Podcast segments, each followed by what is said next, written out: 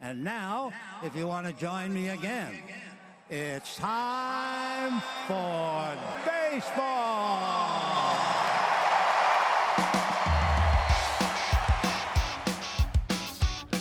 Driven deep to right field. There it goes. See ya. Top on down. Here comes a one-two pitch. Red Sox win the World Series.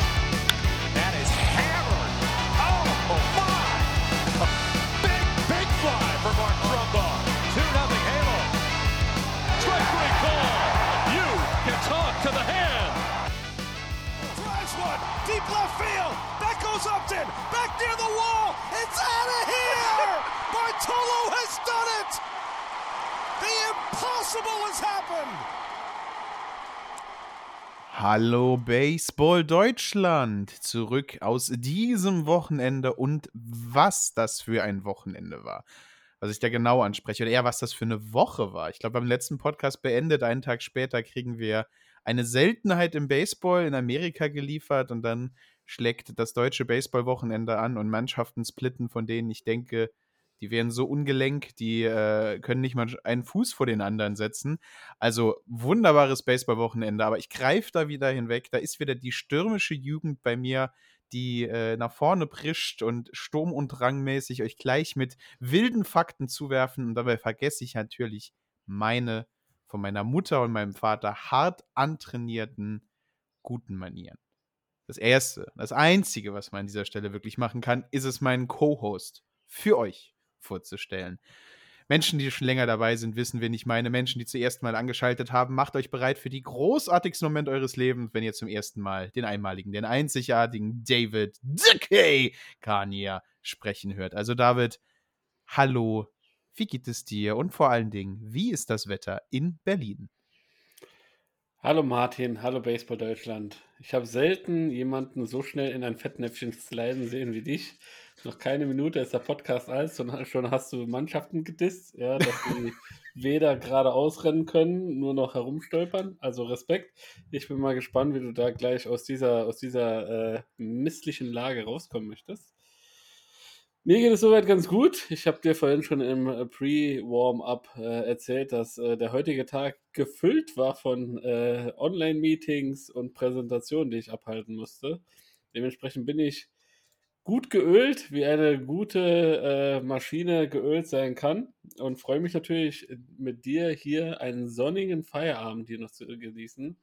Denn wenn ich hier aus meinem äh, Arbeitszimmerfenster rausschaue, du siehst es an meinem Gesicht, es ist äh, hell erleuchtet, ja, äh, es, äh, es umgibt mich ein äh, sonniger Schein, das ist kein Heiligenschein, der, der auf mir lastet, sondern einfach die wunderschöne Sonne, die durch die, durch die Bäume äh, durchscheint und äh, mir den äh, Abend mit dir an meiner Seite, mein lieber Martin, de Bierzelzer, äh, ja, schön macht.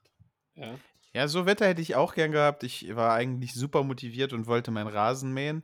Und äh, kaum war ich im Garten, habe ich in den Himmel geblickt und es war grau, dunkelgrau in schwarz, so ausgesehen, dass es alle fünf Minuten gleich anfängt zu regnen.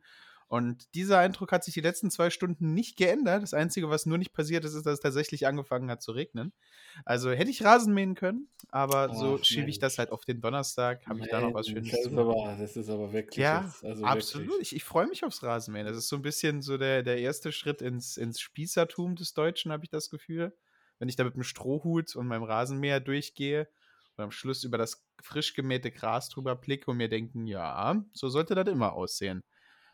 Aber ja, ähm, kommen wir vom frisch gemähten Rasen zu frisch gemähten Rasen, würde ich doch fast sagen. Äh, gehen wir doch, doch hart in die, in die Baseball-Bundesliga rein. Und äh, du hast mich letzte Woche, muss ich ganz ehrlich sagen, inspiriert. Du hast mich letzte Woche an, an meine, Wow. meine Wurzeln erinnert und mir, mir ein bisschen gesagt, dass ich mehr Leistung bringen soll. Und dann habe ich halt jetzt ein bisschen gegoogelt und äh, möchte mit so einem kleinen Return anfangen und habe eine interessante Liste der MLB tatsächlich gefunden. Einen, spannenden MLB-Artikel, den sich hoffentlich jetzt keiner durchliest, der den Podcast mag, um sich selber zu spoilern. Der kam am 10. Februar 2002, äh, 2022 raus und es ist ein seltsamer Fakt, one weird fact about every MLB-Team. Und das heißt, für die nächsten 30 Folgen haben wir lustige kleine Fakten aus äh, der, der lang vergessenen und von dir wiedererweckten äh, Kategorie seltsame Fakten über Baseball. Und diesmal geht es um Baseball. Jedes Team kriegt einen ab. Primär geht es meistens um Stadien. Ähm, und äh, da gehen wir am Ende der Folge nochmal drauf an. Aber ich glaube, wir fangen ganz klassisch doch einfach in der Baseball-Bundesliga an. Und da ist viel passiert. Da ist sehr, sehr viel passiert. Und äh, wenn du nichts dagegen hast, würden wir doch gleich kopfüber in Stuttgart gegen Regensburg eintauchen. Absolut. Das war nämlich auch die erste Partie dieses vergangenen Wochenendes in der Baseball-Bundesliga. Und zwar ähm, fand das Spiel an äh, einem Freitag um 19 Uhr statt. Äh, für die Regensburg-Legionäre ging es nach ja, etwas, man möchte sagen, durchwachsenen letzten Wochen äh, darum, irgendwie wieder in die Erfolgsspur zurückzukehren. Irgendwie versuchen, äh, ja, äh, oben dran zu bleiben, denn äh, die Mainz Athletics sind ihnen so ein bisschen davon galoppiert, ja, haben ihr eigenes Spiel jetzt mittlerweile durchgezogen. Von den Heidenheim Heideköpfe ganz zu schweigen. bis dato acht Niederlagen auf dem Buckel gehabt. Ja, also kennt man überhaupt so nicht von den Regensburg-Legionären. Und äh, jetzt mit Stuttgart kam natürlich eine Mannschaft ähm, äh, hier ähm, ähm, äh, aufs, aufs Parkett, die durchaus unangenehm ist, jetzt äh, viele Sp Heimspiele austragen darf, ähm, im eigenen Schmuckkästchen. Und da hieß es für die Regensburg-Legionäre einfach performen. Ja, und haben sie denn performt, Martin? Äh, ja, absolut. Und vor allen Dingen müssen wir, du hast die, die Story, die, den Moment jetzt aus der Sicht der Regensburger gebracht. Äh, auf der anderen Seite müssen wir aber auch sagen, äh, Stuttgart äh, kämpft natürlich halt auch um äh, den letzten Slot in den Playoffs äh, gegen die direkten Konkurrenten aus H. Die haben sich ziemlich ähnlich da gestanden. Und da war halt jetzt äh, die Möglichkeit, hier einen Sieg reinzuholen, wäre super wichtig gewesen.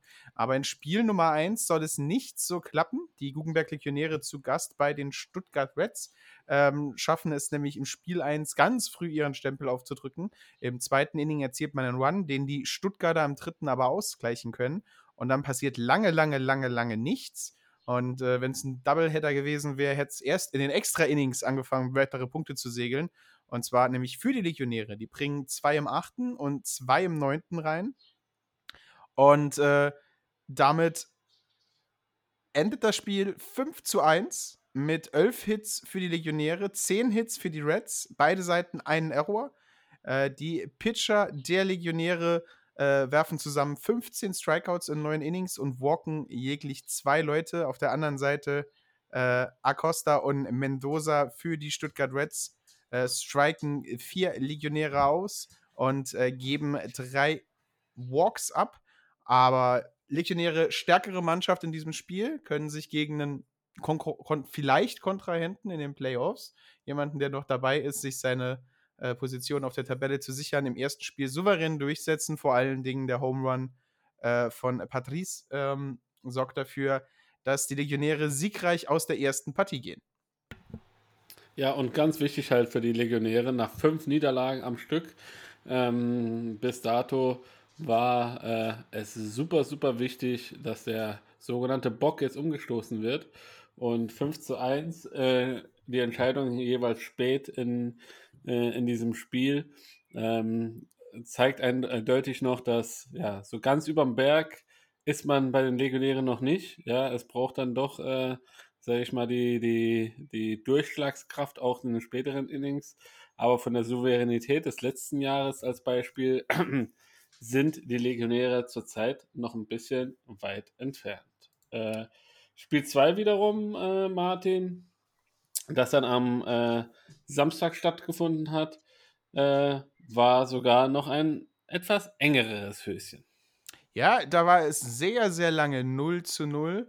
Ähm, beide Mannschaften haben sich ein bisschen bekriegt, aber konnten tatsächlich keinen frühen Punkt setzen. Erst im sechsten Inning schafften es die Legionäre mit zwei Runs die Führung zu übernehmen. Diese Führung bauten sie im achten Inning nochmal aus zu einer 3 zu 0 Führung, die aber die Reds sofort beantworteten und zu Ende des dritten, äh, zu Ende des achten Innings stand es 3 zu 3. Dann gehen wir ins neunte Inning und keiner kann Punkte setzen, keiner kann Akzente setzen. Und dann im zehnten Inning schaffen es die Legionäre, zwei Runs nach Hause zu bringen, zum Endstand von 5 zu 3 Sechs Hits für die Legionäre, jeglich drei Stück für die Reds. Und was den Reds so ein bisschen mit das Rückgrat gebrochen hat, waren vor allen Dingen die vier Errors, die man sich erlaubt hat.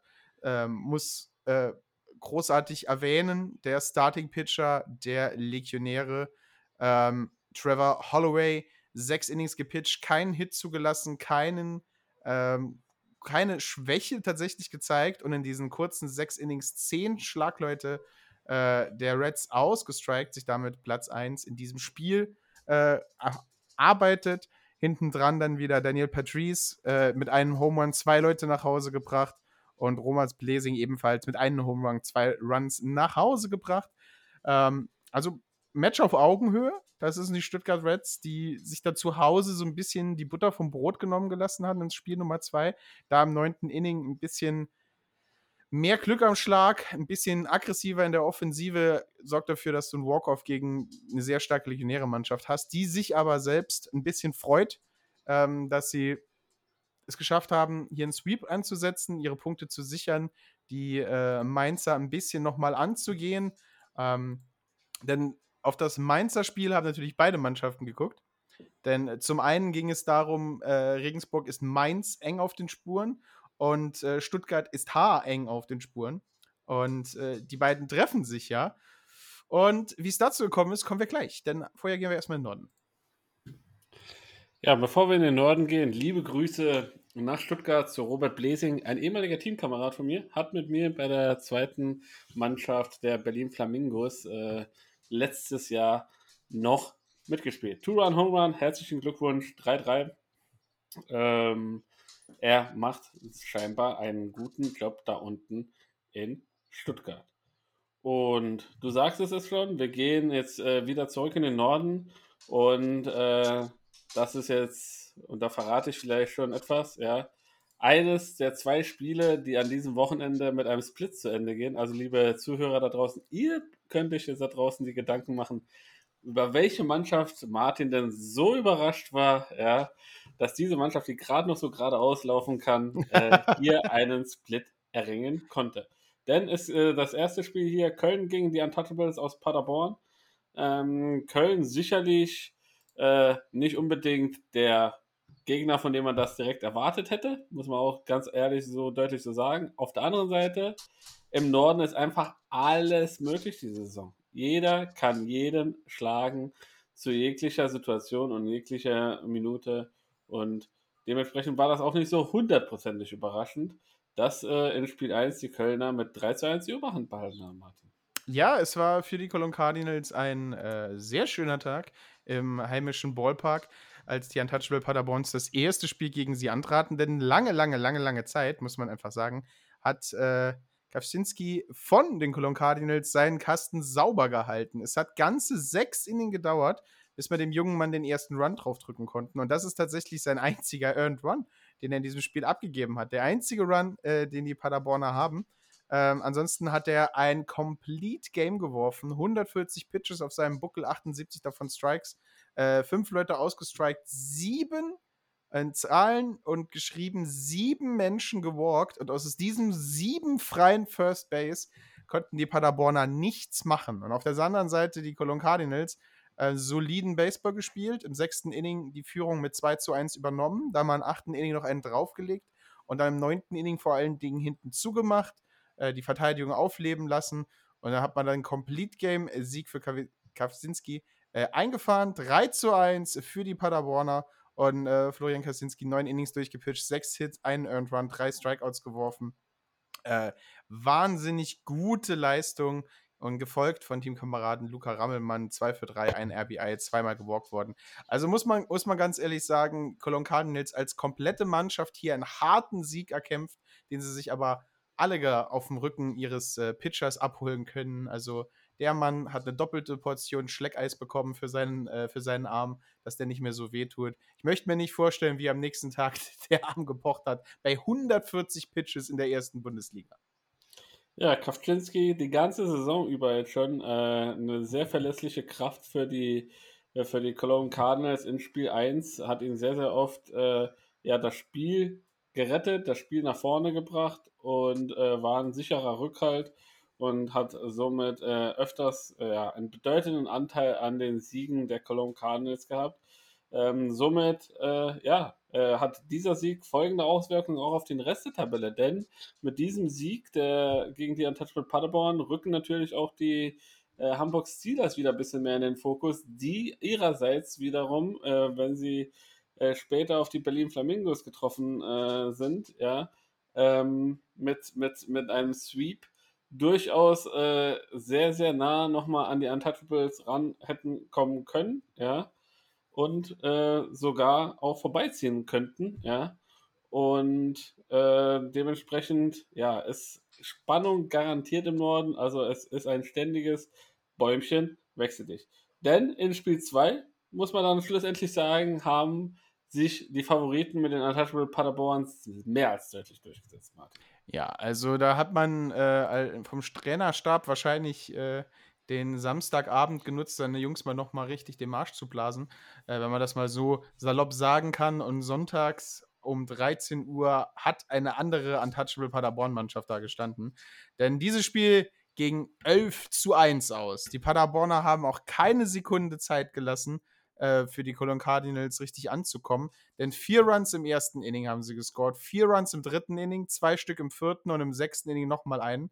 Das Einzige, was Köln dagegen setzen konnte, war ein Run im zweiten Inning.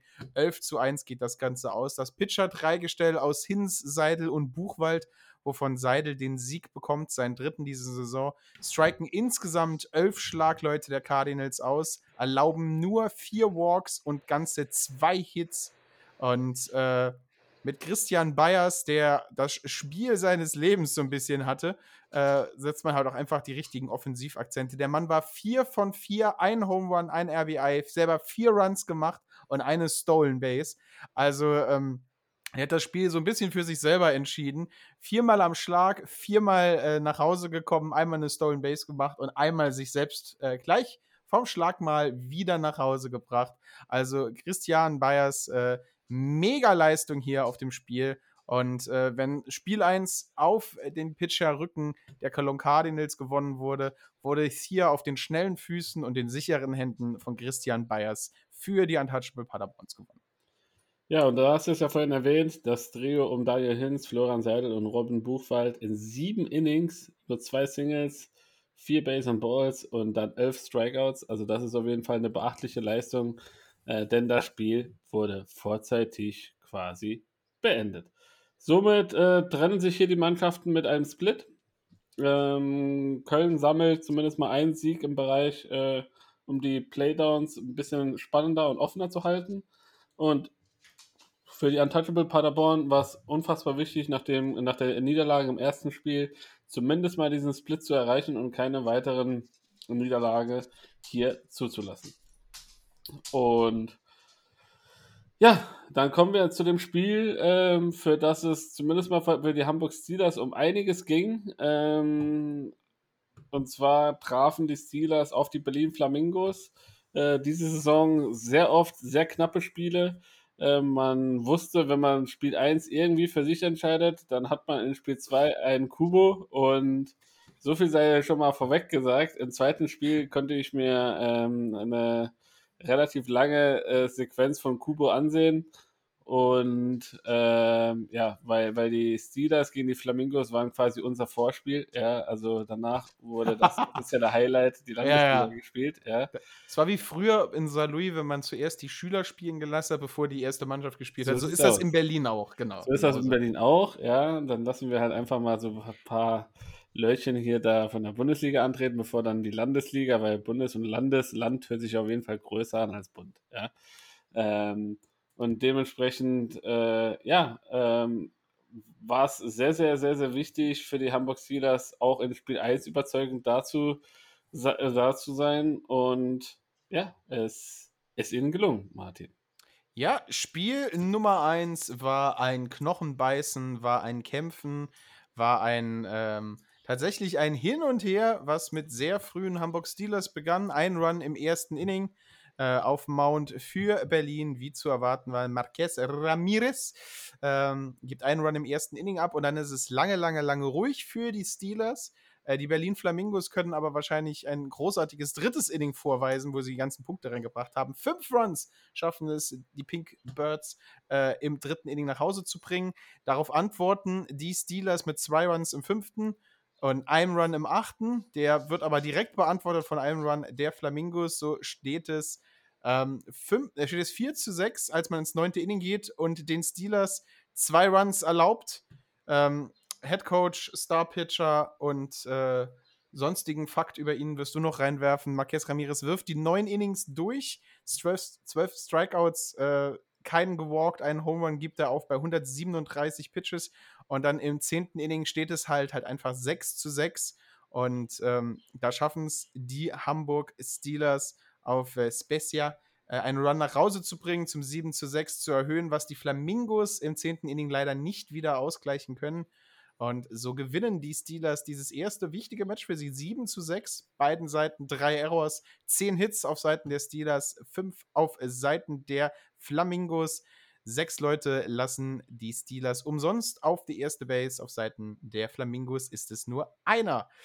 Ja, ähm, 7 zu 6, super knappes Spiel, das in der Overtime ausgeht. Äh, du als Flamingo-Mitglied und Fan, ist, das ist so ein Sieg, den man halt eigentlich haben will, muss und wollte den gibt man ab und dann kommen wir in Spiel Nummer zwei und äh, du hast ja. es schon gesagt, du hast der, den Schrecken, der Schrecken. Be be bevor, bevor wir ja. in Spiel zwei reingehen, also äh, jeder, der, der irgendwie die Chance hatte, das ganze Ding im Livestream sich anzusehen, ähm, also ich war mehr als erstaunt äh, über die Schiedsrichterleistung an der Homeplate. Ja, also das war, also so ein Spiel so zu beenden, da musst du schon einen Anflug von Arroganz haben, Respekt. Ja, also wir hatten, äh, äh, wir hatten einen Better drin, ja.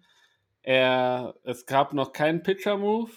Der Better bittet, natürlich ist das nur eine Bitte, ja, aber er bittet um Time, zeigt dem Umpire mit ausgestreckter Hand in seine Richtung, hey, ich äh, möchte noch mal kurz meine Handschuhe richten oder meinen Popel aus der Nase ziehen, weiß der Geier was, aber er bittet um Time. Er bittet um Time, gefühlte drei Minuten, nachdem der Umpire ihn entweder übersieht, ignoriert oder sonst was, dreht er sich zu ihm um und sagt, hey, ja, könnte ich? Und in dem Moment wirft Simon Bäumer, ja, äh, in die Zone und der Umpire macht einen Strikeout draus. Ja. Feierabend, Spiel beendet und äh, so ein Spiel auf diese meines Erachtens unwürdige Art und Weise, weil es sehr, sehr spannend war, auch bis dato zu beenden, ja, hat so ein Geschmäckle. Und auch am nächsten Tag, als äh, der angesprochene Umpire äh, auf drei war und wir andere Spielsituationen hatten, die einer Erklärung bedurft hätten, hat er auch nicht unbedingt den glücklichsten aller Eindrücke gemacht. Ähm, und ja, keine Ahnung. Also ähm, sehr diskutable Leistung und ich finde, die, auch die Umpire müssen sich da manchmal auch hinterfragen, welche Verantwortung sie auch hier haben, ja, und um was es genau geht und dass sie dann halt auch äh, dementsprechend äh, ja, reagieren und das auch äh, ja, dementsprechend auch so agieren, weil so ein knappes Spiel in den Extra-Innings bei bescheidenem Wetter, weil es hat dann an, angefangen zu regnen in Berlin, so ähm, ja, zu beenden, ja, einfach unwürdig. Einfach vielleicht so als, als Unterstrich, ja, und äh, ähm, wie gesagt, hätte wäre, hätte, hätte Fahrradkette, ja, ist klar. Ähm, darüber brauchen wir nicht zu sprechen, was hätte passieren können, aber ja, so, so einen Call machst du an sich nicht. Also das war ja total unnötig. Und auch vorher waren so ein, zwei Sachen dabei, naja, die etwas fragwürdiger waren. Aber es sind ja alles nur Menschen, ja, äh, das muss man auch äh, ihnen zugutehalten. Es sind ja keine Robo-Umpire. Trotzdem, äh, ja, so ein bisschen Fingerspitzengefühl gehört in diesem Sport nun mal auch dazu.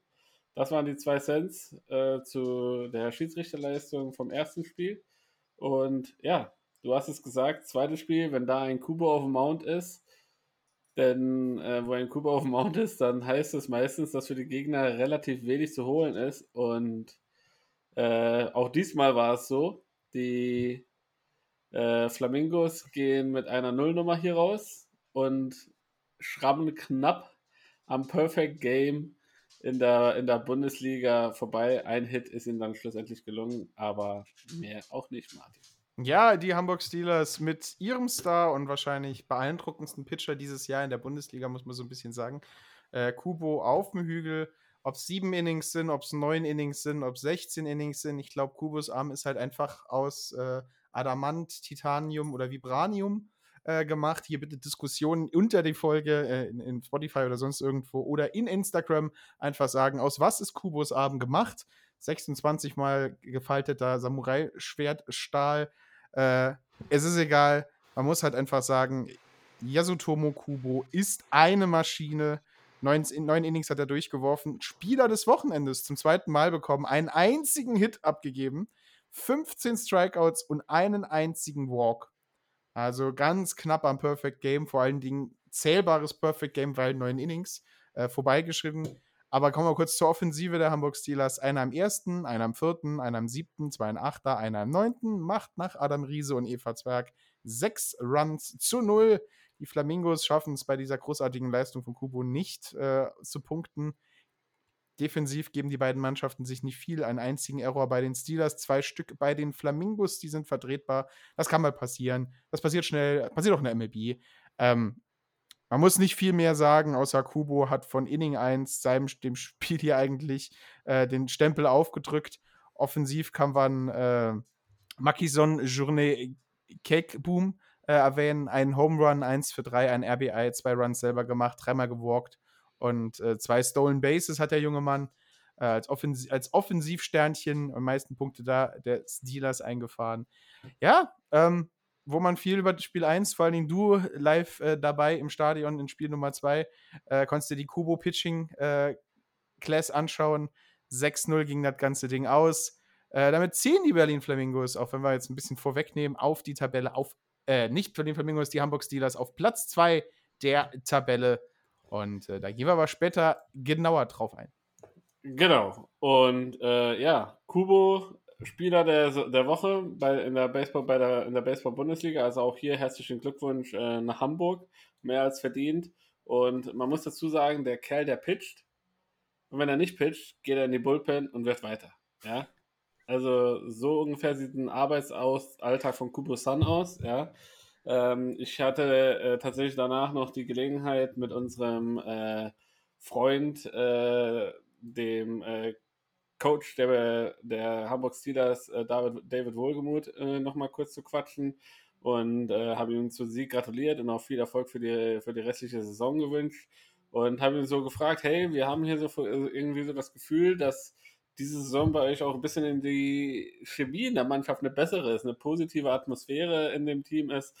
Ähm, ob, ob habe ich ihn gefragt, ob das Gefühl täuscht oder wie er das sieht und er hat mir das tatsächlich bestätigt und hat auch gesagt, ja, ähm, die, die Laune ist sehr, sehr gut. Die, die Jungs haben wirklich einen guten Drive und eine gute Connection. Ähm, manchmal ist es halt so ein bisschen schwer, auch so ein bisschen die Balance zwischen Leichtigkeit und Ernsthaftigkeit noch äh, beizubehalten. Aber zurzeit ähm, zeigt ihnen halt der Erfolg, äh, gibt ihnen der Erfolg recht. Und ähm, ja, die Steelers reiten auf einer schönen Erfolgswelle und ja, kann man nur beglückwünschen. Die Transfers, die getätigt wurden, haben jetzt vollkommen eingeschlagen. Mit Kubo haben sie sich einen unfassbar starken Pitcher mit ins Boot geholt, der ähm, die Mannschaft in Spiel 2 trägt und ich glaube auch sehr viel Wissen auch an die arrivierten Kräfte weitergeben kann. Das soll es zu dieser Partie gewesen sein. Ähm, wir bleiben im Norden, gehen in, den, in die Spitzengruppe zum Meister nach Bonn. Und zwar trafen da die Bonn Capitals auf die Doren Wild Farmers.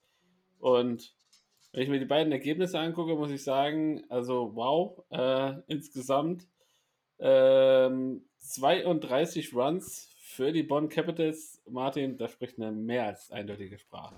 Es spricht eine mehr als eindeutige Sprache und das passiert, wenn die Gallier nach Rom müssen. Äh, muss man dazu sagen, wir haben letzte Woche noch drüber gesprochen. Die Wild Farmers immer so ein Team, wo sich große Teams schwer machen du immer mal wieder den, den vermeintlichen besten Team Deutschlands ein paar Siege abbringen, ein paar Punkte klauen können. Hier nicht. Ähm, da muss man in die Capital-Hauptstadt, da muss man nach Bonn und äh, da machen die Bonn Capitals mit dir das, was sie wollen. Und es waren zweimal, es waren zwei Spiele an zwei verschiedenen Tagen angesetzt, das heißt zweimal neun Innings und äh, Newsflash. auch wenn es in Spiel 2 knapp war, hat man es keines Mal geschafft, das neunte Inning zu betreten. Und dementsprechend schnell sind wir, glaube ich, auch mit beiden Spielen durch, weil Spiel Nummer 1 mit 19-0 endet in Mercy Rule nach dem fünften Inning.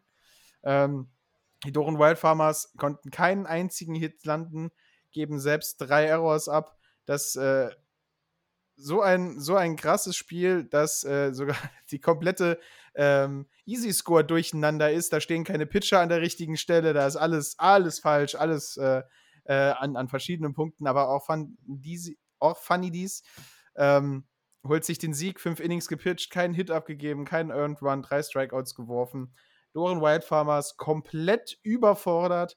Ihr Pitching-Staff aus ähm, Matusevicius, Hiraldo Gomez und Dröge konnten tatsächlich keinerlei äh, Routine reinbringen, konnten Bonn von Anfang an nicht klein halten. Vier im ersten, drei im zweiten, zwei im dritten und dann zehn Runs im vierten Inning. Ganze zwölf Earned Runs gehen auf die Kappe von Matu Sevicius. Ungewohnt bei dem Pitcher, dass er so viel abgibt, aber ist halt die Bonner Offensive. Die haben Gas gegeben. Ähm, und dann brauchte man tatsächlich Geraldo Gomez und Röge zusammen, um aus dem vierten Inning überhaupt rauszukommen. Und 19 zu 0 für die Bonn Capitals. Ähm, ja, muss man, muss man nicht mehr drüber sprechen. Deklassierung von einer Seite, absolute Dominanz von der anderen. Durch die Bank in allen Aspekten des Sportes. Ja, also das gab eine richtige Watschen, ja, äh, für die, für die Doren Wild Farmers. Und ja, scheinbar äh, konnte sich der Coach der Bonn Capitals Wilson selber sehr gut pushen. Ja. Vier Hits, ein Home Run, vier Runs und fünf RBIs. Also der hat auf jeden Fall einen Sahnetag am Offen einem offensiven Schlag mal und Matosevicius, äh, da hast du vollkommen recht, ein sehr, sehr solider Pitcher über die ganze Saison hinweg. Hier kann halt einfach auch mal ein Scheißtag dabei sein. Seien wir einfach ehrlich. Und wenn du, wenn du den dann auch noch gegen eine der, der Primus-Mannschaften der Bundesliga hast, dann wird es äh, ganz schnell ganz, ganz böse und tut ganz schlimm weh. Das heißt, einfach für die ähm, Doan Waldheimers munter putzen und back to normal gehen. Aber so einfach war das auch in Spiel 2 nicht, Martin. Nee, munter putzen, back to normal und sich sagen, schlimmer kann es nicht werden. Und tatsächlich konnte man in Spiel 2 wenigstens ein paar ein paar offensive Akzente setzen auf Seiten der Doren Wild Farmers. 4 zu 13 geht das Ganze aus. Äh, Bonn Capitals habe ich mich vorhin falsch gegangen. Natürlich durch neun Innings durchgespielt, keine Mercy Rule bei 4 zu 13. Ähm, setzen aber wieder früh ihre Akzente, zwei im zweiten, einer im dritten. Dann kann die Doren Wild Farmers im vierten Inning einen aufsetzen, um ranzukommen, was aber sofort im fünften Inning von vier Runs der Caps äh, beantwortet wird. Dann zwei im sechsten und einer im siebten für die Wild Farmers. Und dann kommen zwei für die Capitals im siebten und vier im achten, 13 zu 4 rein. Äh, Ras Diaz und äh, Meyer auf Seiten der Doren Wild Farmers haben einen besseren Job gemacht als ihre Kollegen am Tag vorher, aber konnten der Offensive wenig entgegensetzen, wohin Murat, Van Karpf und Brenk äh, das Pitching perfektioniert haben, so ein bisschen für ihre Mannschaft. Vier Runs geben sie zusammen ab. Ähm, werfen sieben Strikeouts und walken nur zwei Leute. Murat selbst gibt einen, Murata, Entschuldigung, gibt einen Home Run ab. Und so sweepen die Bonn Capitals die Doren Wild Farmers, um weiterhin ihre primäre äh, Position, ihren Primus im Norden zu halten. Und äh, ja, starkes Spiel der Bonner, muss man halt einfach dazu sagen. Starkes Series der Bonner. Ähm, Doren, die, wie David das schon immer wieder sagt, den großen Mannschaften ab und zu immer mal wieder so einen Sieg klaut, konnten hier nicht ihre Magie wirken lassen und äh, fahren sich zwei harte, schwere Niederlagen ein. Ja, schwere Niederlagen, die man aber schlussendlich irgendwie versucht natürlich zu verschmerzen und ähm, ja, versuchen in, ins, äh, ja, ins Normaldasein wieder zurückzukommen. Wichtig wird es natürlich sein, in den Playdowns ähm, ja, nochmal neu die Kraft zu tanken, sich neu zu motivieren und da versuchen, gestärkt rauszukommen. Da bleiben uns jetzt nur noch zwei, ähm, zwei Spiele über. Und zwar einmal die Mainz Athletics gegen die München Hard Disciples und dann noch die Heidenheim Heideköpfe, derzeit Tabellenführer im Süden, treffen auf die Neulinge aus Hünstetten. Ja. Und äh, lass uns doch jetzt mit Mainz gegen H anfangen, denn ähm, du hast es vorhin schon gesagt, Mainz reitet die Erfolgswelle mehr als ordentlich. Ja für mich ähm, die Überraschungsmannschaft so ein bisschen diese Saison im Süden. Ich hätte sie jetzt nicht unbedingt auf dem zweiten Platz äh, gelistet. Äh, wie stehst du zu dieser Sache, Martin? Ja, Mainz hat sich sehr gut verstärkt, gute Imports gehabt, gute Ausbildung hat Mainz ja immer. Ähm, Mainz ist sehr, sehr gut darin, junge Spieler zu tatsächlich großen Stars auszubilden für Base, deutsche Baseball. Ähm, das letzte Jahr war ein bisschen hartes Jahr. Ähm, ich habe das Gefühl, dass auch manche, ähm, wie sagt man so schön, ähm, Leistungsträger, die wir die ganze Zeit unseres Podcasts halt eigentlich so ein bisschen begleitet haben, äh, vor allen Dingen halt äh, Monseigneur Bolt, ein bisschen jetzt nicht abgebaut haben, aber mit einem 295er Average weniger schlagen, als sie sonst schlagen. Aber der Rest vom Team fangt das so ein bisschen auf. Ähm, 295er Average und das sagst du ist so. Oh. Abgebaut. Ah ja, wenn du sonst 450 haust und jetzt nur 295, ist das schon ein Abbau. Also okay. Also musst du ja sagen, natürlich ist es immer noch super gut und absolut eine Leistung. Von also, einem der dann sag es doch einfach so, mein lieber Martin. Ja, ich kann das doch ordne, sagen, wie ich ordne, will. Das ist mein Podcast. Ordne das doch für unsere Zuhörer mal richtig ein. Ja? Aber du musst das ja verstehen. Ne? Wir müssen das hier wie Bildzeitung machen. Wir brauchen ja dein, wir brauchen das Drama, wir brauchen die Klicks. Also Drama haben wir genug. Ja. Klicks, okay, gebe ich dir recht, brauchen wir. Ja, ja nee, aber es ist, es ist ja, ich meine, ich meine, jetzt, jetzt immer noch super Leistung. Er schlägt immer noch großartig. Er ist ein super sicherer First Baseman. Und es gibt einen Grund, warum er an Position 3 der Mainz Athletics haut. Aber unser Running Gag mit Max Bolt haut in jedem äh, Spiel einen Home Run konnten wir dieses Jahr nicht durchsetzen. Das ist keine Kritik an seiner Leistung. Das ist halt einfach nur ein Zeichen, dass er ein bisschen älter wird. Dass aber durch die gute Leistung der Rest des Teams siehst du halt einfach, dass eine gute Import und äh, gute Trade-Strategie und gute Nachwuchsförderung dafür sorgt, dass dieser Spieler, der einen nicht mehr so übermenschlich gut spielt, wie er letzten Seasons gespielt hat, abgefedert und kompensiert wird. Und der zweite Platz, der zweite Platz in der Baseball-Bundesliga gibt dem Mainzer System an dieser Stelle einfach recht. Äh, warte, ich liebe das dich. Ist doch alles äh, positiv. Ich habe doch nichts Negatives nein, über irgendjemanden nein. gesagt. Absolut. Also wunderbar hast du das ganze Schiff wieder aus, aus schwerem Fahrwasser rausgebracht. Äh, gehen, wir, gehen wir da einfach ins Spiel rein, bevor du dich hier noch weiter. Also heute, heute, heute bist du wirklich so, muss ich sagen, so drauf und dran, dir, dir überall Freunde und Feinde gleichermaßen zu machen. Ja? Ich glaube, ich mache mir weder Freunde oder Feinde noch in Mainz, die ich jetzt noch nicht habe. Also Feinde kann ich mir nicht vorstellen. Nee, ach Gott, ja, ich mag äh, die Mainzer. Die, die, freundlichen Sticheleien sind ja, sind ja immer da. Eher, eher Freunde. ähm, ja. Ähm, das ist, wie du, das, das ist genauso wie du, der in London halt einfach äh, stur weitergeht, als eine Gruppe äh, von Berlin Sluggers äh, äh, Berlin Flamingos rufen und du so machst, als ob du es nicht gehört hast und einfach weitergehst. Was hast du so tun, als bis ich, gehört? Bis ich, ich an deinem Rockzipfel, bis ich an deinem Rockzipfel ziehe und sag, David, die, die, die rufen Berlin. Und du dann so, ja, hallo und weitergeht. Also, ja, ne? Also, ich, ich hab, ich, ich, es ist mir fern, irgendjemanden zu ignorieren. Das ist nicht in meiner DNA. Ja? Wenn mich einer freundlich anquatscht, reagiere ich immer, aber in dem Fall habe ich es einfach überhört. Also ich bin da, ich, äh, ich habe kein peripheres Hören und kein peripheres Sehen. Also jeder, der mich irgendwie in London irgendwie angequatscht hat und ich habe ihn ignoriert, äh, nimmt es mir nicht krumm. Ja, ihr müsst mich da wirklich antippen und sagen, hey David oder sonst was und dann äh, kommen wir auf jeden Fall ins Gespräch. Aber wir schweifen wieder mal ab. Keine Ahnung wieso. Ja. Äh, wo waren wir jetzt stehen geblieben? Hast du denn schon überhaupt das Spiel angefangen Nein, zu analysieren? absolut nicht. Äh, Spiel okay. 1. Ähm, und wir haben ja schon die Wichtigkeit dieser Partie angesprochen. Genau weil äh, Mainz Athletics kämpfen, äh, kämpfen, streiten sozusagen in der Tabelle mit den Regensburg Legionären um Platz Nummer 2 und München und Stuttgart streiten gegeneinander um Platz Nummer 4. Und da war halt das Ergebnis dieser beiden Partien für vier Mannschaften extrem wichtig. Äh, Stuttgart hätte sich den vierten Platz halten können, wenn H gesweept worden wäre. Und äh, Regensburg hat natürlich ein bisschen drauf gesetzt, dass H1, wenn nicht sogar zwei Spiele äh, von Mainz klaut, um selber ihre Position in der Tabelle zu verbessern. Und wie ist es gekommen? Glück für Regensburg, Pech für Stuttgart. München H-Disciples holen den ersten Sieg. 10 zu 4 schlagen sie die Mainz Athletics in ihrem heimischen Ballpark ähm, im äh, der Baseballstadion, dem Hartmühlenweg, in ihren gelben Trikots unterliegen die Mainz Athletics sehr starken München H-Disciples, die es in Spiel Nummer 1 sage und schreibe auf 13 Hits schaffen. Ähm, muss man, muss man dazu sagen, ist Pitching äh, aus Wildenhain, der 6 abgibt, danach äh, Tomlin Müller, der 5 abgibt und dann Musier am Schluss, der nochmal 2 abgibt. 13 Hits, insgesamt dazu noch 5 Walks. Äh, das lässt halt auch die 10 Strikeouts, die die Pitcher zusammengeworfen haben, ein bisschen, wie möchte man das sagen, schlechter aussehen, als es tatsächlich ist. Ähm, aber die Münchner Offensive super stark. 10 zu 4 gewinnen sie obwohl Mainz früh in Führung geht mit zwei Runs im ersten Inning, die gleicht München aber im zweiten aus, geht im dritten damit nochmal drei mehr Runs in Führung.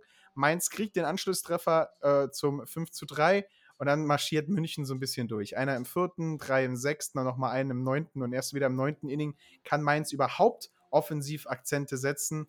10 zu 4, Runs 13 zu 6, Hits und 0 zu 1 Error.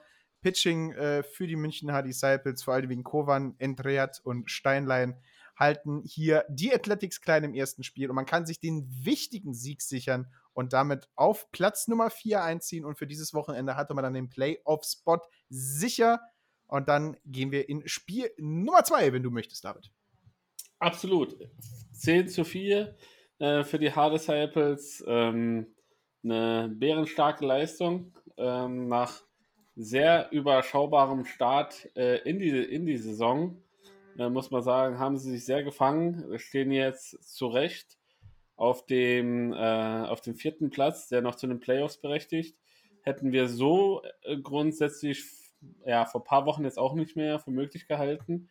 Ähm, und ja, haben so die Stuttgart Reds so ein bisschen, äh, bisschen überholt, auch wenn da noch äh, ähm, wenn ich richtig sehe, zwei Spiele weniger gespielt sind äh, und die Stuttgart Reds auch noch alles in der eigenen Hand haben, hier ähm, einen positiven Verlauf zu äh, generieren.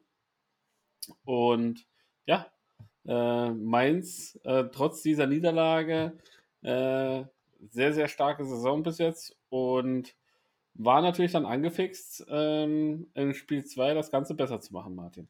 Ja. Spiel Nummer 2 war dann für die Mainz Athletics natürlich im Moment, wo man sagt, okay, unser zweiter Platz wackelt jetzt schon ein bisschen. Wir haben Spiel nur eins abgegeben, den müssen wir jetzt aber hier ein bisschen festigen. Und ähm, es war ein Spiel für mich, muss man einfach sagen. Es war ein sehr spannendes Pitcher-Duell. Äh, beide Seiten nur ein Pitcher und dann ein Closer hinten dran. Äh, Miselli auf Seiten der München H Disciples und Schnorbach auf Seiten der Mainz Athletics. Und man gibt sich da wirklich ein hartes Duell.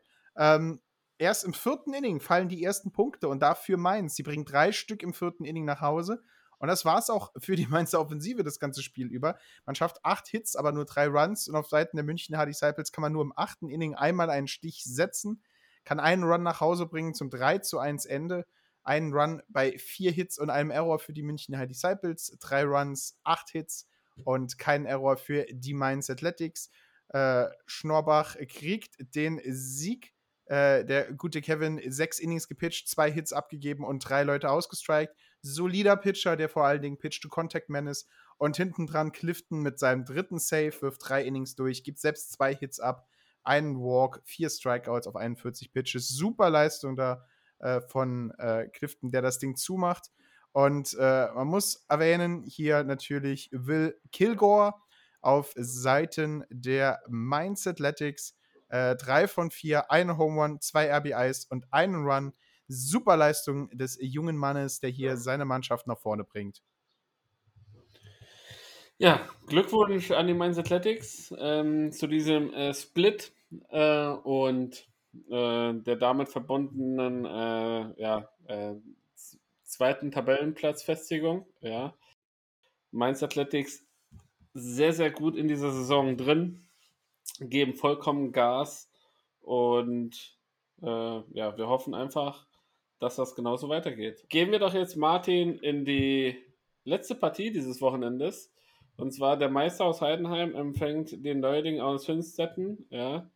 Und ähm, ja, neben dieser Begegnung, die nicht unbedingt richtungsweisend für die Heidenheimer oder für die Himstetten Storm sein wird, muss man sagen, äh, verabschiedet sich ein ganz großer von der, von der Baseball- Bundesliga-Bühne. Und zwar Sascha Lutz, der Bruder von Donald Lutz, ja, mit dem wir jetzt vor kurzem auch mal ein Gespräch haben konnten, wird die Baseball-Handschuhe an den Nagel hängen und hat an diesem Wochenende sein letztes Spiel äh, äh, gespielt.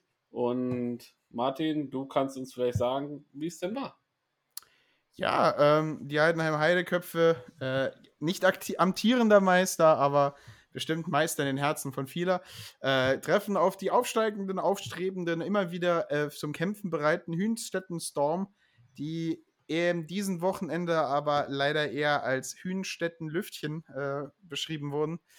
Erstes Spiel ging eindeutig an die Heidenheim Heideköpfe. 13 zu 0. Deklassiert man so ein bisschen seinen Gegner aus der Bundesliga. Ähm, macht aus den äh, Spielen am Samstag und Sonntag eigentlich Doubleheader mit jeweils sieben Innings. Äh, enden beide Spiele in Mercy Rule. Ähm, super starke Leistung der Hünstedtener, auf, äh, der, der, der Heidenheimer Offensive. Da sind viel zu viele Hs bei diesen beiden Teams-Kombinationen. Also drei Hs bei vier Anfangsbuchstaben ist ein H einfach zu viel. Äh, Heidenheim Heideköpfe, super starke Leistung. Ein Home Run auf Seiten von Janssen. Ähm, und ansonsten, was soll man sagen? Gary Michael Owens, drei von vier. Drew Janssen, eins für zwei. Kilian Redel, zwei für drei. Und dann hast du natürlich noch äh, einen Mike Bolsenbrück auf dem Hügel, der seinen siebten Sieg einfängt der wirft mal fünf Innings locker durch mit neun Strikeouts, gibt zwar fünf Hits ab, aber das interessiert den Mann einfach nicht. Sammelt er seinen siebten Sieb. Liedke und Seifried hinten dran machen das Ding zu.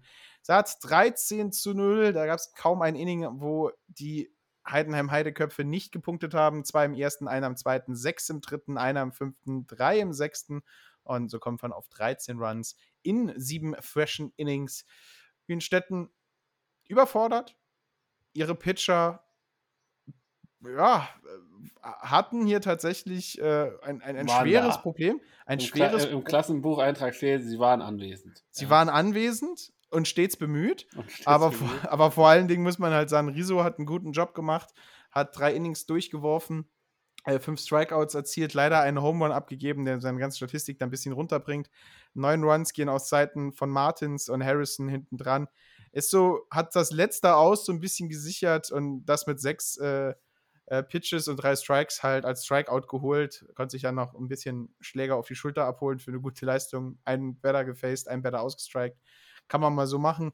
Ja, aber was willst du, wie, wie willst du das hinstellen? Wie willst du das tun? Da ist einfach eine, eine stärkere Mannschaft, äh, die dem frischen Aufsteiger in der Saison gezeigt hat, das ist erste Bundesliga-Niveau. Get used to it. Ja, und in Spiel 2, muss man sagen, ging es nahtlos weiter für die Heidenheim Heideköpfe. Denn äh, vom Gas gegangen sind sie nicht. Und ähm, wie hat denn äh, Sascha Lutz im letzten Spiel abgeschnitten? Konnte er noch einen Hit für sich verbuchen? Guck mal bitte schnell auf die Statistiken. Ich schaue nach. Sascha Lutz. Äh, zwei At-Bats hatte er, einen Run hat er erzielt, einen RBI, da war er zu ist zweimal gewalkt worden, zweimal Strikeout gegangen und einmal Left on Base.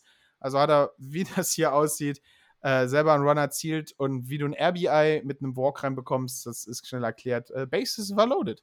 Äh, also noch Punkt gemacht, noch für die ewige Statistik, selbst noch einen äh, Run sich dazu holen können. Äh, geht ein großer des deutschen Baseballs. Äh, wir hatten seinen Bruder im Podcast, vielleicht kriegen wir ihn auch irgendwann mal da muss David seine Beziehung äh, spielen lassen. Jetzt am Ende einer, einer, einer langen Karriere beginnt er jetzt natürlich äh, die Medienkampagne, um seine Post-Career äh, äh, richtig zu starten. Und die beginnt natürlich äh, nur bei uns im Bearded Baseball, dem wahrscheinlich sympathischsten Baseball-Podcast der Republik, mit den beiden bärtigsten und glatzköpfigsten Menschen. Aber wir haben es schon gesagt, Spiel Nummer zwei endet ebenfalls nach sieben Inning Mercy Rules 14 zu 2 hier konnten die Storms wenigstens in kurzen Momenten für Highlights sorgen. Äh, vor allen Dingen der Double von Polanco ist das, was man sich mitnehmen kann. Äh, Pitcher Peralda, Hartmann und Harrison hatten ein ähnliches Schicksal wie ihre Vorgänger im Spiel vorne dran. Und Mortensen äh, mit seinem zehnten Sieg äh, wirft äh, fünf Innings durch, sammelt acht Strikeouts, zwei Walks, einen Run, einen Earned Run. Und dann kommt für zwei Innings Schüller noch auf dem Hügel. Der gibt einen Hit, einen Run, einen Earned Run und drei äh, Walks ab. Dazu zwei Strikeouts auf 42 Pitches. Ja, ähm, wieder dieselben Namen oben. True Jansen und Gary Michael Owens. Der eine 3 für 5 mit einem Home Run und 5 RBIs. Der andere 1 für 2 mit drei eigenen Runs, zweimal gewalkt und einer Stolen Base.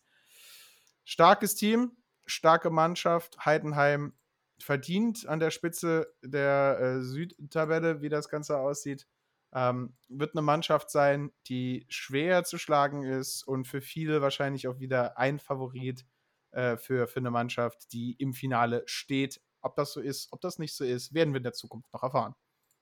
Ja, auf jeden Fall ganz, ganz harter Meisterschaftsfavorit, muss man sagen. Ist in Gesamt-Baseball Deutschland, muss man sagen, die stabilste Mannschaft über die ganze Saison hinweg.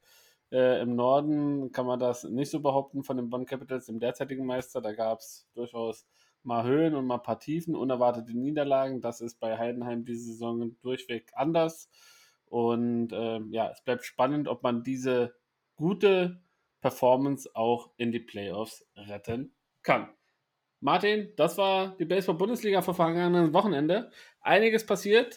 Äh, möchtest du dich denn äußern, welche Mannschaft denn deines Erachtens nach äh, mehr schlecht als recht blind und einäugig äh, äh herumstolpert und sich irgendwie doch den Split gerechnet? Äh, nee, du hast das, du hast, ich, ich, ich, verstehe jetzt erst, äh, wo deine Kritik herkommt. Du hast ja. mein, du hast mein Intro-Gag verstanden. Das war nicht eine Anspielung darauf, dass jemand stolpert, sondern das war eher so, für einen Split muss man gelenkig sein und die Mannschaften, die den Split abgegeben haben, come sind nicht. On, Nein, come on. Wirklich, oh, das war der Gag. So, ey. Leute, okay, okay, okay, okay. Hab ich den Gag falsch verstanden? Schreibt's mir in die Kommentare, tickert uns an, schickt mir eine, schickt uns eine DM und äh, bitte. Ich war die also, ganze Zeit überrascht. Es, es, war, es war ein langer Tag für mich. Es ja, kann natürlich sein, dass ich war die ganze das, Zeit das, überrascht, wo du denn, wo du denn meine Passiv-Aggressivität auf einmal hier hattest. Und jetzt wird mir das klar. Oh, Natürlich, mein, warte, Ungelenk, du, du mein Ungelenk kam auf das eine kleine Schlange. Nein, ja, immer. Nein. Ja, man nennt mich auch Grima. Grima Schlangenzunge, genau. ja, äh, einwandfrei. So, bevor wir das jetzt hier in einem nerdigen äh, Mittelerde-Podcast abschweifen lassen, äh, lass uns doch ganz schnell mal äh, sehen, ob der Norden weiterhin regiert, ja. der Norden weiterhin regiert. Aber der Winter kommt da. Aber der, der Winter, Winter, kommt. kommt. Ja. Äh, oder ob der Süden, die äh, Südmenschen oder wie heißt das, aus den Südlanden äh, quasi ein besseres Standing haben. Ähm, ich würde, wie es äh, gute Tradition ist, den Norden einfach übernehmen und du machst dann äh, wie gewohnt den Süden in der Tabelle. Ja. Bevor wir und das machen, mache ich einen kleinen Shoutout. Er wird es wahrscheinlich nie mitbekommen, aber Shoutout äh, für äh, äh, Radio Wetterspitze. Äh, tatsächlich ein Herr der Ringe Podcast eines freundlichen Saarländers, der vor einer Woche bei uns in der Firma angefangen hat. Sehr schön. Liebe Grüße, Radio Wetterspitze. Ja, äh. aber, aber gehen wir los, gehen wir in den Norden. David, wie sieht's aus? Regieren die alten Stark-Könige weiterhin über das kalte Land des Nordens oder gibt es da eine Veränderung in den Ländern der Nordlichter zu sehen? Also, wenn die Stark-Leute für dich die Bonn Capitals sind, ja, sie regieren noch äh, auf dem ersten Platz. Sie haben 19 Siege hart errungen an der äußersten Festung ja, und sieben Niederlagen einstecken müssen. Nein, 19 Siege, sieben Niederlagen in dieser Saison äh, haben sie quasi verbuchen können. Auf dem zweiten Platz die Hamburg Steelers mit 18 Siegen, 10 Niederlagen.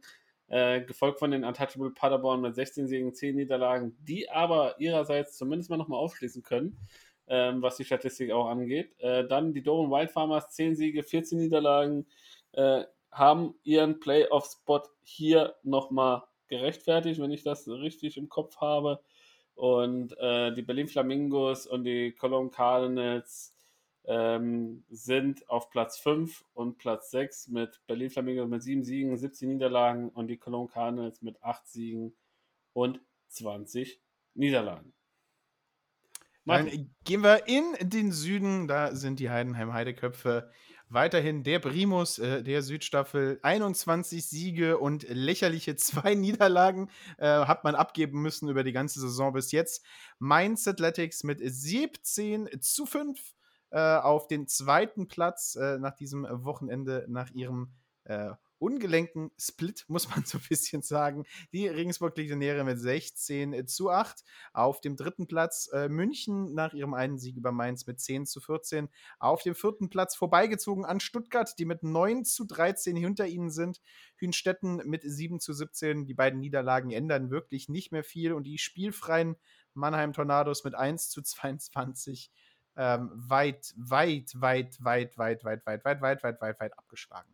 Da fehlen noch ein paar Weiz, aber so viel Zeit hat der Podcast nicht, um die einzubringen. 20 Games behind ist äh, ist eine harte Zahl, es ist, es, ist, es ist ein schlimmes Ergebnis für diesen eigentlich sehr stolzen Verein. Ja, äh, stolzer Verein. Also da muss auf jeden Fall noch ja, ein bisschen was passieren, um hier nochmal die Kurve Richtung Klassenerhalt zu bekommen. Ja, und das war's dann auch wieder mit der Bundesliga. Und äh, ich würde dann sagen, dann tun wir das doch einfach in gewohnten Bald Bearded Baseball Style. Äh, wir schwimmen rüber über den Ozean. Ich hätte jetzt fast den Pazifik gesagt. Dann ist mir eingefallen, dass ich in Geografie eine Pfeife bin und es ist sehr wahrscheinlich nicht der Pazifik ist, der Europa von Amerika trennt. Aber ähm, das ist der Moment, wo ich allen Leuten sagen kann, dass ich Geografie auch abgewählt habe, um ein Abitur zu machen. Äh, jetzt könnt ihr eure Hasskommentare über das deutsche Bildungssystem hier lassen. Es ist nass, es schmeckt nach, äh, äh, nach Salz. Der Marianengraben ist auf dem Weg und unsere Internetleitungen laufen da. Das ist alles, was ich über diesen äh, Ozean wissen muss. Aber ähm, und wie rette ich das? Ähm, indem ich äh, das äh, einfach die Idee, die David hatte, äh, klaue und sie als meiner ausgebe. Denn David, wie wäre es, wenn wir uns äh, die Power Rankings vom Bleacher Report anschauen? Nee. Nein! Nein. Ja, okay, wenn du das möchtest, Martin. Wenn das dein innerer Wunsch ist, können wir das gerne machen. Denn die All-Star Break steht vor der Tür. Ähm, und äh, es gibt frische Power Rankings. Und wir haben, glaube ich, die letzten Male einmal die letzten 10 genommen, einmal die Top 10 genommen. Und da liegt es doch nahe, dass wir einfach mal das Mittelfeld durchgraben und mal sehen, was, wer sich denn da so im Mittelfeld rumtummelt. Und äh, Martin auf Platz 20 ist eine Mannschaft, die wir vor kurzem live und in Farbe sehen konnten. Und äh, zwar sind das die Chicago Cubs, lieber Martin. Ja, sind die Chicago Cubs. Äh, die haben äh, vor ein paar Wochen ein 11 zu 2 Stretch hingelegt, um sich nach vorne zu arbeiten, waren ein Spiel unter dem 500er ausgeglichenen Rekord, aber sind dann in 1 zu 6 in den letzten sieben Spielen abgefallen. Äh, tatsächlich äh, drei Niederlagen gegen die Phillies und einen Sieg und zwei Niederlagen gegen Cleveland sorgen dafür. Pitcher ähm, ähm, Marcus Stroman und äh, Justin Steely äh, sind äh, zusammen mit Shortstop Dansby Swanson, von dem wir uns selbst überzeugen können, dass er ein großartiger Shortstop und ein guter Schlagmann ist, mit 102 OPS plus, 25 extra Base Hit und ein 2.9 Wins above Replacement auf der National League All-Star Roster äh, angekommen. Und damit 20. Äh, Platz und äh, ziemlich unteres Mittelfeld für die Chicago Cubs. Genau, und Platz 19 ist ja die, die, äh, diesjährige Host der, äh, des All-Star Games, und zwar sind das die Seattle Mariners, ja. Diese stehen bei zurzeit 41 Siegen, 42 Niederlagen, also eine fast ausgeglichene Statistik. Ähm, wie man so schon sagt, weder Fisch noch Fleisch, ja, ist äh, diese Saison.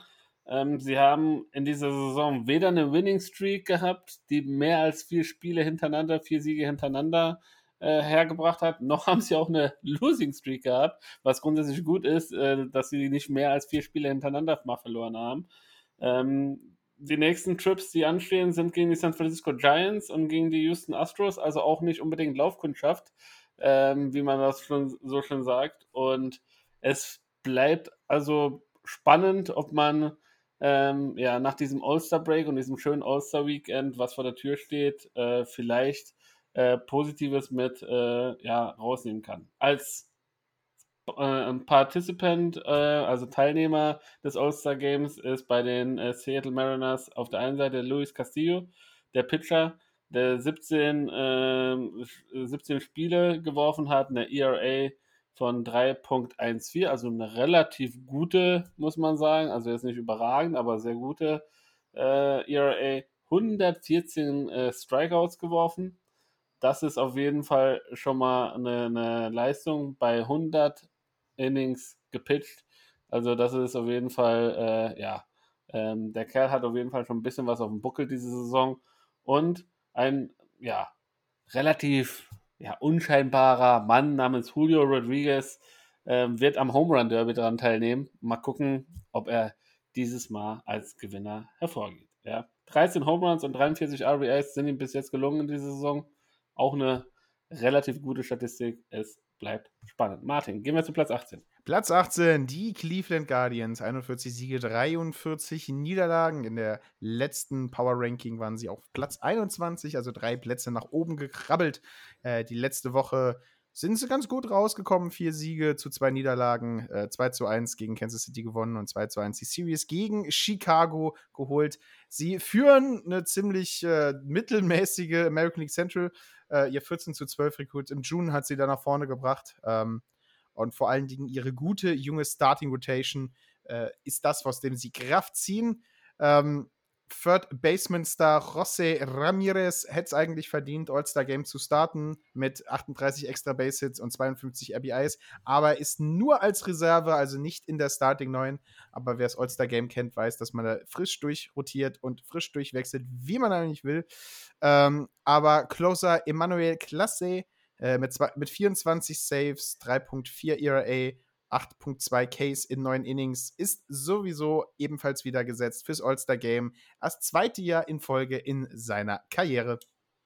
Platz 17 sind die Minnesota Twins und Martin guckt jetzt gerade nochmal den Kepler-Tracker. Was ich aber euch schon mal ans Herz legen kann, ist dieser fantastische Catch im Outfield, der dem guten Max dieses, diese Woche schon gelungen ist. Könnt ihr euch gerne nochmal reinziehen. Also ein schöner Diving-Catch, ich glaube einer der besten Catches, die er überhaupt bis jetzt in der Karriere hatte. Ähm, ja, ansonsten ähm, bleibt zu den Twins einfach zu sagen, äh, ja, durchwachsene Saison. Die American League Central äh, zeigt einfach, dass man selbst mit einem 43 zu 43 Rekord, also sehr ausgeglichenen Rekord, um den ersten Platz mitkämpfen kann.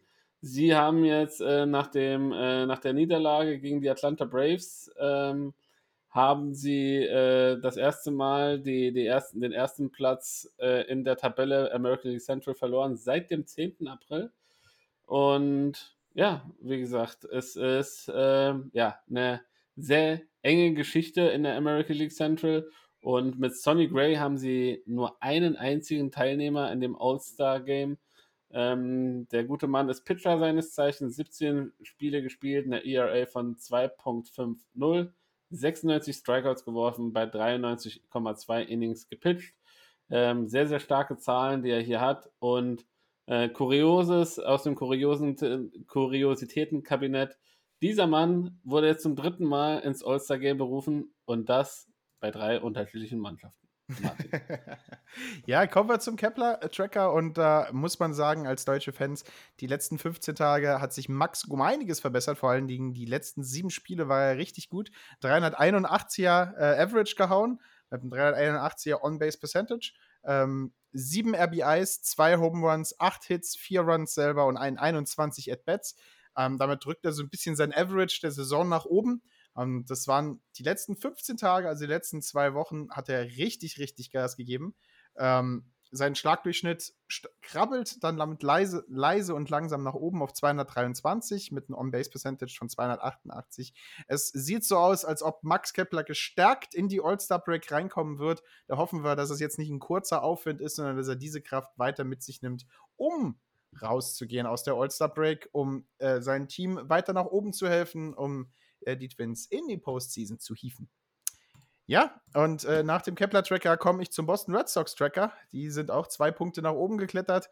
Ähm, wahrscheinlich in jeder anderen Division wären die Red Sox weiter oben mit dabei, bei 43 Siegen und 42 Niederlagen. Hier aber in der American League East ist das der allerletzte Platz, wo es in anderen äh, Divisions reicht, einen 500er-Schnitt zu haben, um, um die Meisterschaft mitzukämpfen. Reicht das hier nicht mal, um aus dem Kellerplatz rauszukommen. Ähm, wurden gesweept äh, von Miami und haben sich dann entschieden, äh, einfach äh, die Division-Kontrahenten Toronto zu sweepen. Im Red Sox-Forum macht man den Witz, dass man dieses Jahr nur Series gegen die Yankees und Toronto gewinnen will und dass man damit halt auch leben kann. Ähm, muss man ein bisschen sagen, im All-Star-Ranking sind die Red Sox dieses Jahr, ich möchte jetzt nicht sagen, ein bisschen übergangen worden, weil es ja komplette Fanvote ist, aber da fehlen halt irgendwie sehr viele Namen. Ähm, der einzige, der es tatsächlich reingeschafft hat, ist neuer Import-Closer Kenley Jensen, der aber jedes All-Star-Game verdient hat zu starten. Und vor allen Dingen muss man sagen, dass äh, mein lieber Alex Verdugo ein bisschen übergangen ist. Er hat 36 extra Base-Hit mit einem 2.7 Wins over Replacement äh, und 121 On-Base Percentage plus Slugging plus. Uh, der ist so ein bisschen übergangen worden, aber auch Namen wie Raphael Devers äh, sieht man nicht in dem All-Star-Voting weit oben. Was ist da passiert, kann ich dir nicht sagen. Fanbase ein bisschen eingeschlafen. Mannschaft auf dem letzten Platz der Division hat da wahrscheinlich einfach nicht genug gezogen.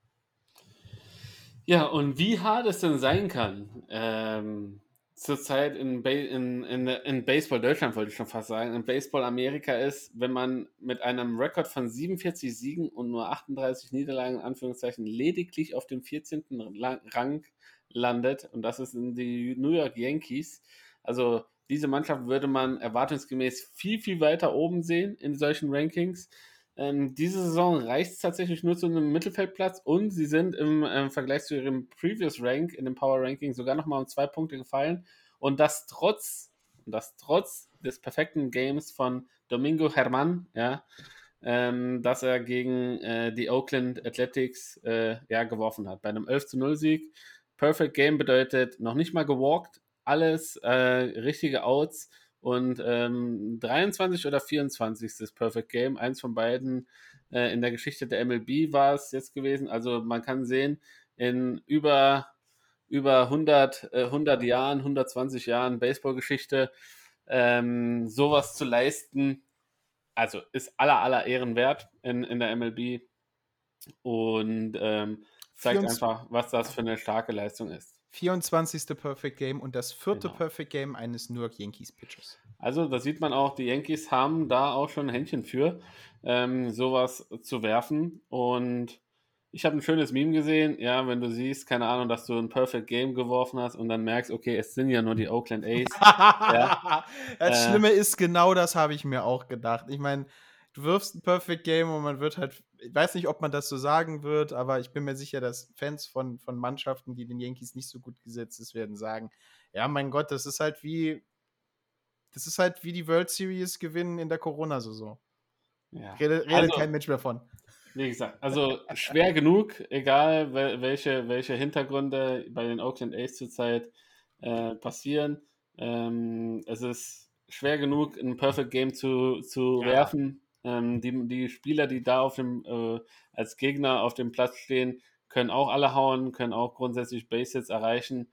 Und äh, da gehört viel Spielglück dazu, viel Können natürlich dazu und starke Nerven. Denn ich glaube, wenn du dann, desto reeller es wird, desto näher es ist, desto mehr du auch selber anfängst zu, zu rechnen äh, und zu sagen, nur noch sechs Outs, nur noch drei Outs, nur noch zwei, nur noch eins.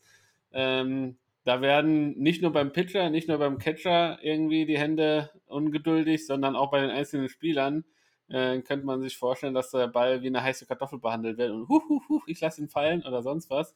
Aber weit gefehlt, die Yankees ähm, und vor allem auch die Defense haben Rücken bewiesen, haben äh, Domingo äh, Hermann äh, dieses Perfect Game ähm, äh, ermöglicht und auch wenn es die Yankees sind, herzlichen Glückwunsch. Sowas ja, herzlichen sehr, sehr gerne äh, und äh, macht einen auch immer äh, ja, erfüll, äh, erfüllt mich auch als Baseball-Fan immer mit Freude, wenn man bei so einem historischen Ereignis irgendwie sowas mal äh, miterleben kann.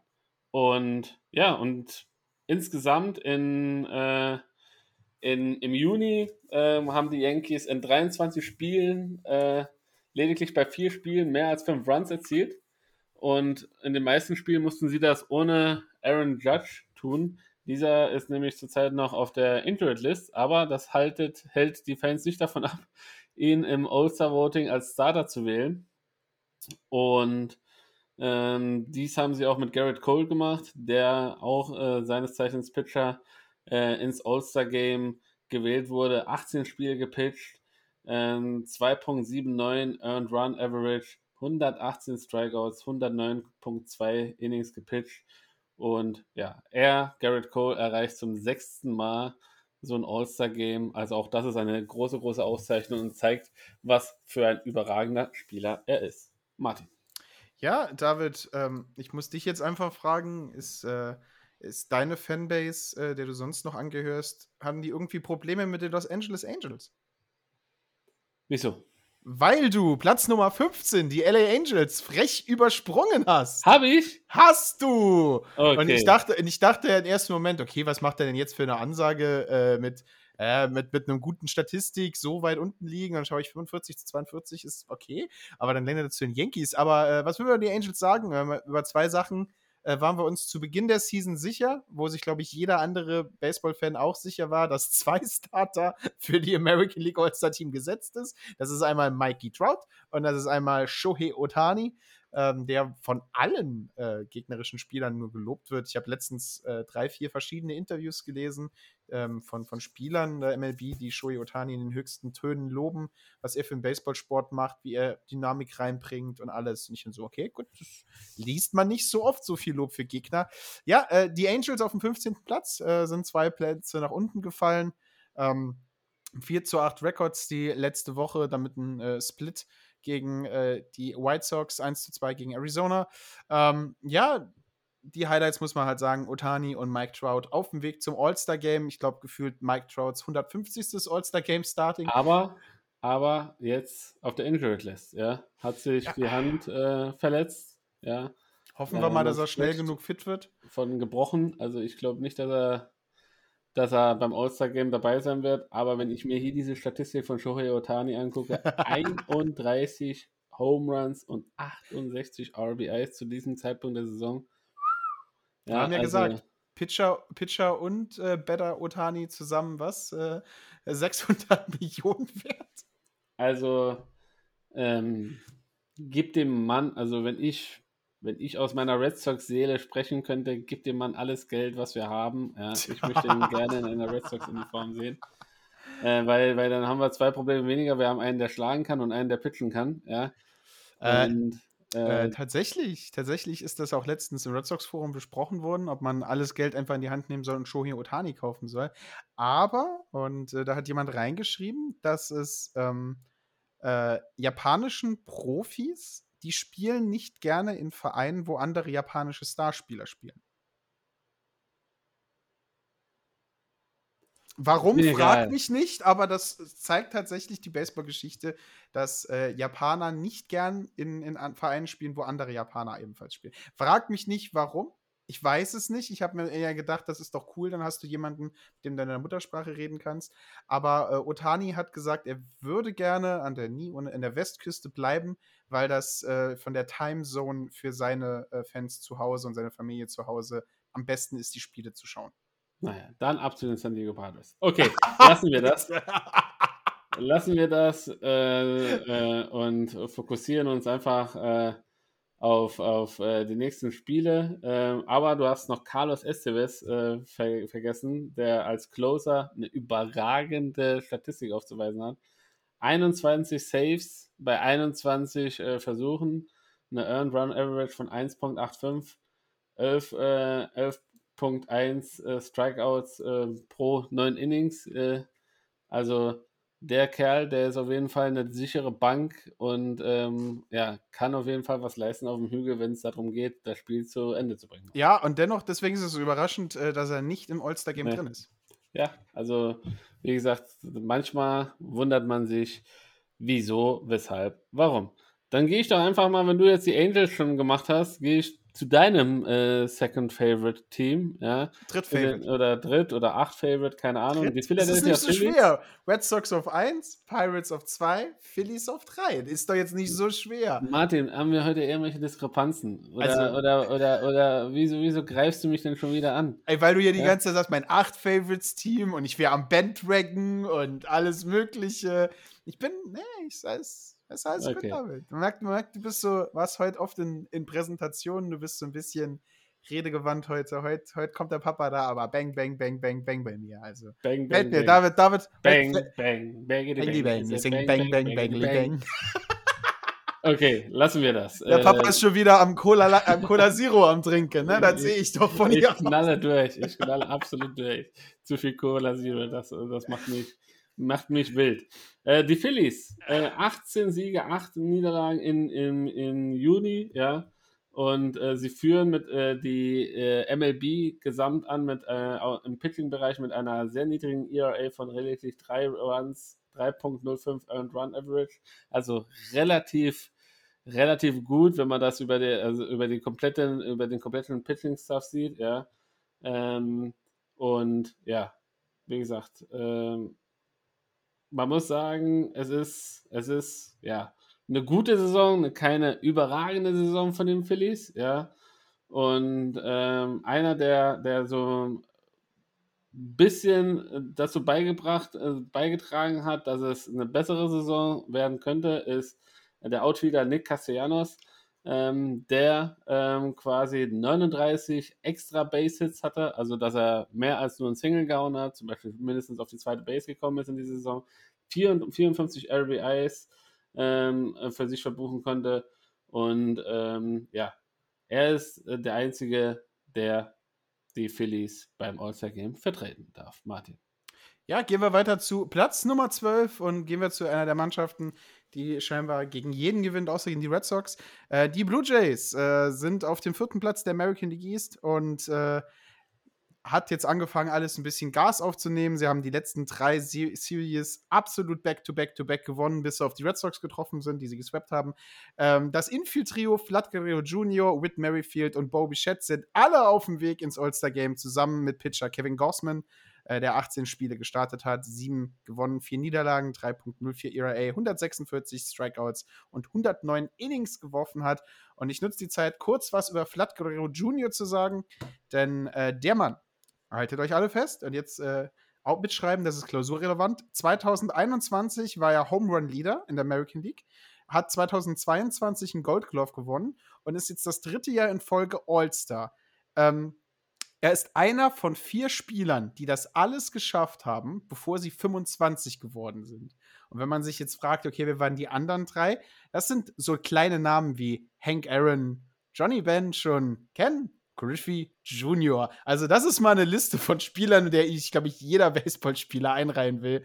Ähm, Wahnsinn, was der junge Mann leistet. Wahnsinn, wie stark die Toronto Blue Jays mit 45 zu 40 sind. Überraschend, dass sie mit 45 zu 40 auf dem vierten Platz sind.